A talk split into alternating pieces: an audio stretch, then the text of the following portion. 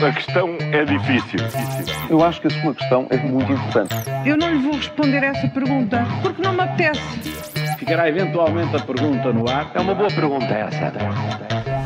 E esta quarta-feira falamos de pensar mil vezes, passar culpas, fingir que se resolve, mas começamos uh, em alta velocidade. E desta não passa, Paulo. Será que é mesmo desta que o TGV avança? Olha, já lá vai. já lá vai. Já passou. Já passou, já está no Porto. Bom, vamos ver, vamos ver, não é? Não é a primeira vez que um governo em Portugal avança com o concurso público para alta velocidade ferroviária e até agora nada, e neste caso nem podemos dizer que estamos a ver passar os comboios, não é? Porque eles de facto não passam. José Sócrates avançou há uns 15 anos, talvez, eh, no final da década de 90, de, dos anos de 09, eh, primeira década deste ano, se é aqui. Nós Com- estamos com um problema de datas. É, não, jornal. não, Está a correr bem. com, com a ligação entre Lisboa e Madrid desta vez e depois a pré-bancarrota acabou por travar o projeto e, e o caso acabou até em tribunal. Hum, e lá vamos nós outra vez, agora com a ligação Lisboa-Porto, uh, o Governo e o PSD estão de acordo e vem dinheiro de Bruxelas, claro. Portanto, vamos ver como corre agora. Como corre. Nada como marcar uma reunião, reuniãozinha para adiar problemas, Júlio. Olha, era o que se podia fazer também no TGV. Está na ordem do dia. Aliás, é mais um tema na ordem do dia da saúde. Os bombeiros fartaram-se, resolveram eh, por cada bloco duas horas de ambulâncias em espera nas urgências. Têm que se pagar por isso eh, e por isso fizeram mesmo um plano eh, de X euros por cada bloco, duas horas a mais, que iam aumentando, porque ficam muito tempo à porta das urgências com as macas ocupadas e com isso estão a perder dinheiro. Ontem a Liga suspendeu o protesto até o dia 18. E sabem porquê? Porque a direção executiva do SNS marcou uma reunião para esse dia que vai, eh, enfim, incluir a Liga de Bombeiros e também o INEM.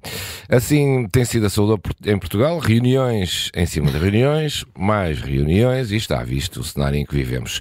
Eh, Quase podemos adivinhar que no dia 18 a conclusão vai ser, lá vamos nós aos palpites das reuniões, vamos continuar a conversar. e marca-se outra a seguir. Uma reunião ou um almoço também. Um almoço, pois, também um almocinho. Paulo, afinal não são só os políticos que passam as culpas para os antecessores. Não, não, não, não são de todo, não são os únicos. É uma prática que vai muito para além da política e quando as coisas correm mal ou correm muito mal, entramos então na troca de acusações. Veja-se, por exemplo, o que se está a passar no Global Media Group com a atual e a anterior administrações a apontarem-se o dedo mutuamente pelo estado a que chegou o grupo, que é dono do JN, do DN e da TSF, que aliás, grupo que cumpre hoje 24 horas eh, de greve. O espetáculo dado no Parlamento por Marco Galinha primeiro e Jo- José Paulo Faf eh, depois não foi bonito eh, e uma coisa parece certa, não será dali que virá uma solução para os graves problemas financeiros que estão a deixar os salários em atraso. E para ficarem cá os jovens, eles têm de pensar mil vezes? É, foi o desafio lançado ontem pelo Presidente da República aos novos pilotos da Força Aérea. Quando, diz ele, quando vos tentarem a sair deste ramo, pensem mil vezes antes de o fazerem, porque o país tudo fará para os reter cá. A expressão, claro, é um exagero, mas é pena que na grande maioria das profissões ou nas áreas os nossos jovens não possam pensar nem sequer duas vezes. Pensam, logo vão e não há ninguém a querer retê-los ou atraí-los a ficar.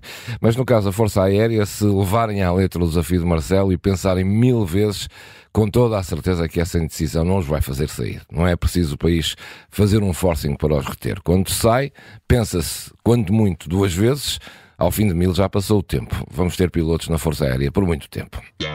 A questão é difícil. Eu acho que a sua questão é muito importante. Eu não lhe vou responder essa pergunta porque não me apetece.